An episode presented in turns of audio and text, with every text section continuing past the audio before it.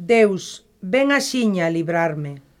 Date presa, Señor, en socorrerme. Gloria ao Pai, e ao Filho, e ao Espírito Santo. Como era no principio, agora e sempre, eternamente. Amén. Aleluya.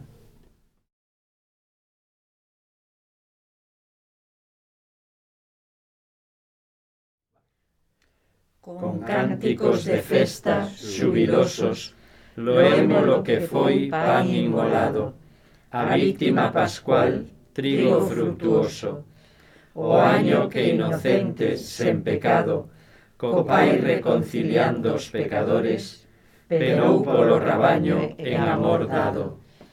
Loitaron morte e vida, moitas dores, en gran confrontación, o Rei da vida morreu e reina vivo entre loores que viches di María na mecida, que viches cando estabas no camiño, a pedra do sepulcro xa corrida. Choraba eu por Xesús con gran cariño, e foime dado en gracia esplendorosa a gloria do que vence en alumiño. E vilin tamén os anxos que gloriosa, boa nova me dicían de confianza, vestidos e sudarios vin gozosa. Xesús resucitou, leda esperanza, miña e tamén dos seus amigos todos, que irán a Galilea en recordanza. Que Cristo rexurdiu, el o primeiro, é fe que nesta Pascua proclamamos, de agora e ata o intre derradeiro, co teu poder de vida camiñamos.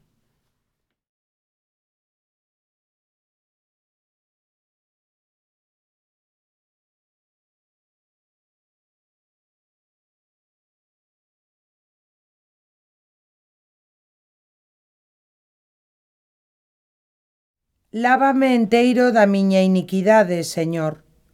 Límpame da miña culpa. Aleluia. Compadécete de min, ó oh Deus, pola túa bondade. Pola túa gran misericordia, borra o meu pecado.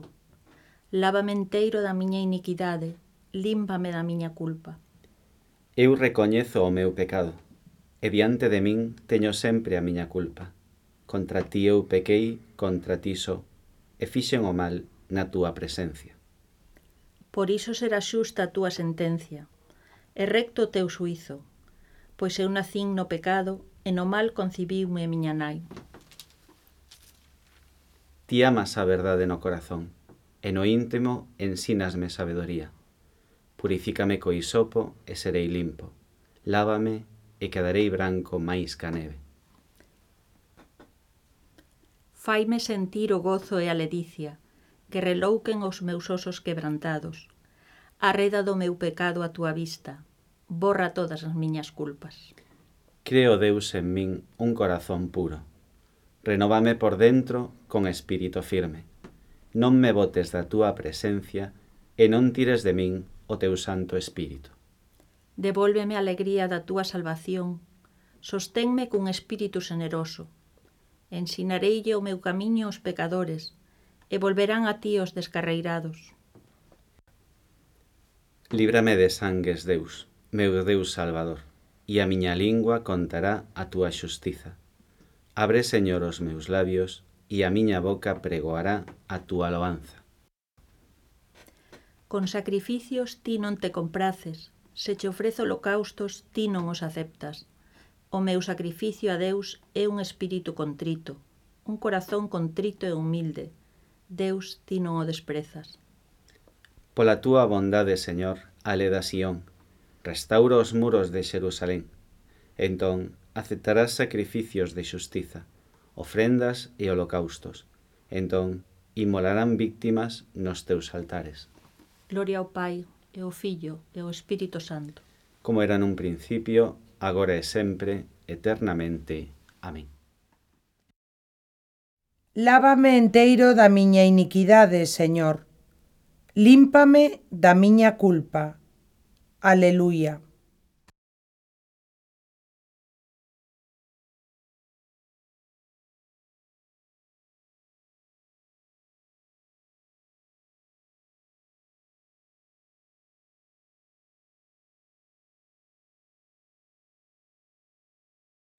Cristo soportou os nosos pecados no seu corpo, sobre o madeiro da cruz. Aleluia. Os seus alicerces están no Monte Santo. O Señor ama as portas de Sión, máis que a todas as moradas de Jacob. Cousas gloriosas se teñen dito de ti, cidade de Deus. Citarei a Exipto e a Babilonia entre os que me coñecen. Velaí os filisteos e os tirios, e tamén os etíopes. Todos naceron alí. Hase dicir de Sión, este e máis este naceron nela, o Altísimo, el mesmo afundou. O Señor escribirá no rexistro dos povos, este naceu alí, e cantarán danzando, as miñas fontes están todas en ti. Gloria ao Pai, ao Filho e ao Espírito Santo. Como era nun principio, agora e sempre, eternamente. Amén. Cristo soportou os nosos pecados no seu corpo, sobre o madeiro da cruz. Aleluia.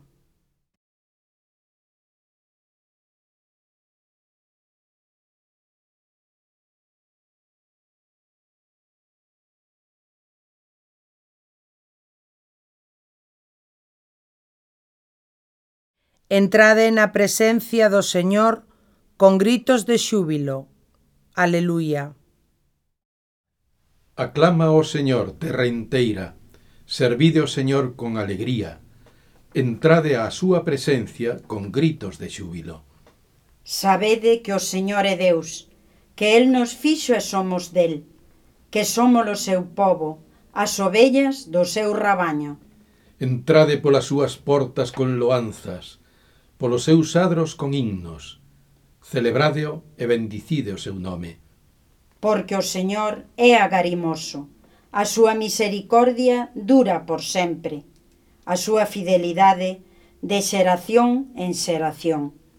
Gloria ao Pai e ao Filho e ao Espírito Santo. Como era no principio, agora e sempre, eternamente. Amén.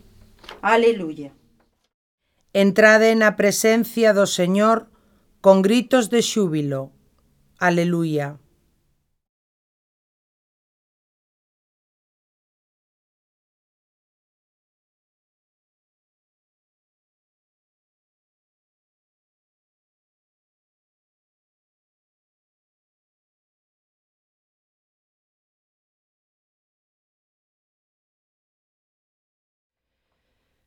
O Deus de nosos pais resucitou a Xesús, a quen vós matastes colgándoo dun madeiro. Pois a este enxalzou no Deus coa súa dereita, facendo xefe e salvador, a fin de lle outorgar a Israel a conversión e o perdón dos pecados. E nós somos testemunhas destas cousas e tamén o Espírito Santo, que Deus dá aos que o obedecen. Cristo, Fillo de Deus vivo, ten piedade de nós. Aleluya, aleluya. Cristo, Fillo de Deus vivo, ten piedade de nós. Aleluya, aleluya. Ti que resucitaches de entre os mortos. Aleluya, aleluya. Gloria ao Pai, ao Fillo e ao Espírito Santo. Cristo, Fillo de Deus vivo, ten piedade de nós. Aleluya, aleluya.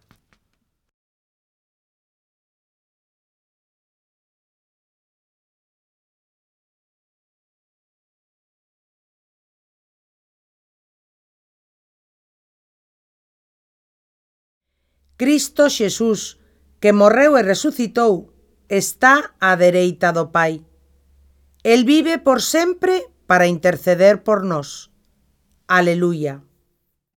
Bendito sexa o Señor, oh o Deus de Israel, porque veu visitar e redimir o seu povo, suscitando para nós unha forza de salvación na casa de David, o seu servo, conforme prometera desde antigo por boca dos seus santos profetas, para salvarnos dos nosos inimigos e das mans dos que nos teñen odio, amosando a súa misericordia cos nosos pais, lembrando a súa santa alianza e o xuramento que fixera o noso pai Abraham, de concedernos que sen temor, libres das mans dos nosos inimigos, os sirvamos con santidade e xustiza na súa presencia os días todos da nosa vida. E ti, meniño, va a ser chamado profeta do Altísimo, porque irás por diante do Señor, preparando os seus camiños, anunciándolle ao seu povo a salvación, o perdón dos pecados. Pola misericordia entrañable do noso Deus, virá visitarnos desde o ceo un sol nacente, para iluminar os que viven nas tebras e nas sombras da morte, para guiar os nosos pasos polos camiños da paz. Gloria ao Pai, e ao Filho, e ao Espírito Santo, como era no principio, agora e sempre, eternamente. Amén. Cristo Xesús, que morreu e resucitou, está á dereita do Pai. El vive por sempre para interceder por nós. Aleluya.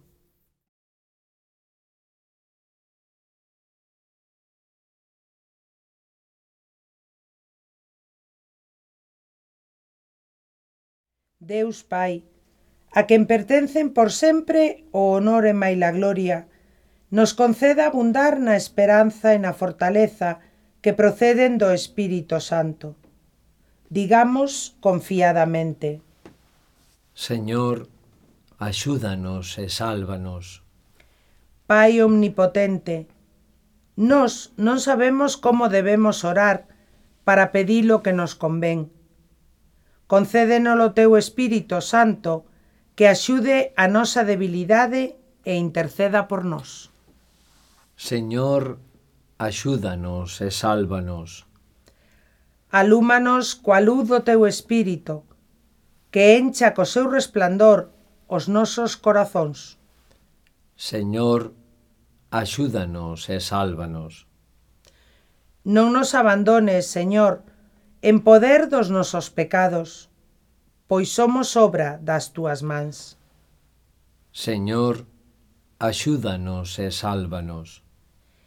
Ensínanos a acoller con comprensión e respeto os débiles na fe e a tratalos con agarimo, dozura e paciencia. Señor, axúdanos e sálvanos.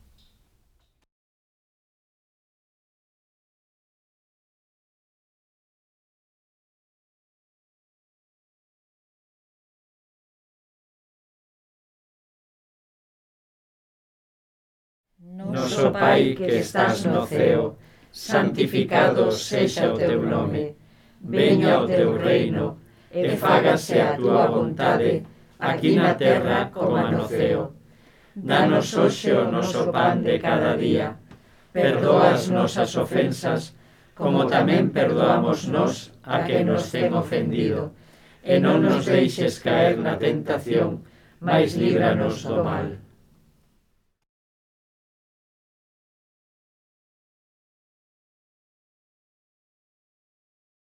Señor, que o teu espírito nos encha co poder dos seus dons. Que nos dea un corazón que che sexa agradable e nos faga vivir conforme a túa vontade.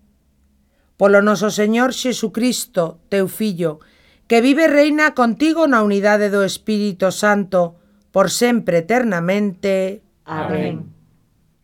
Que o Señor nos bendiga, nos libre do mal e nos leve cara a vida eterna. Amén.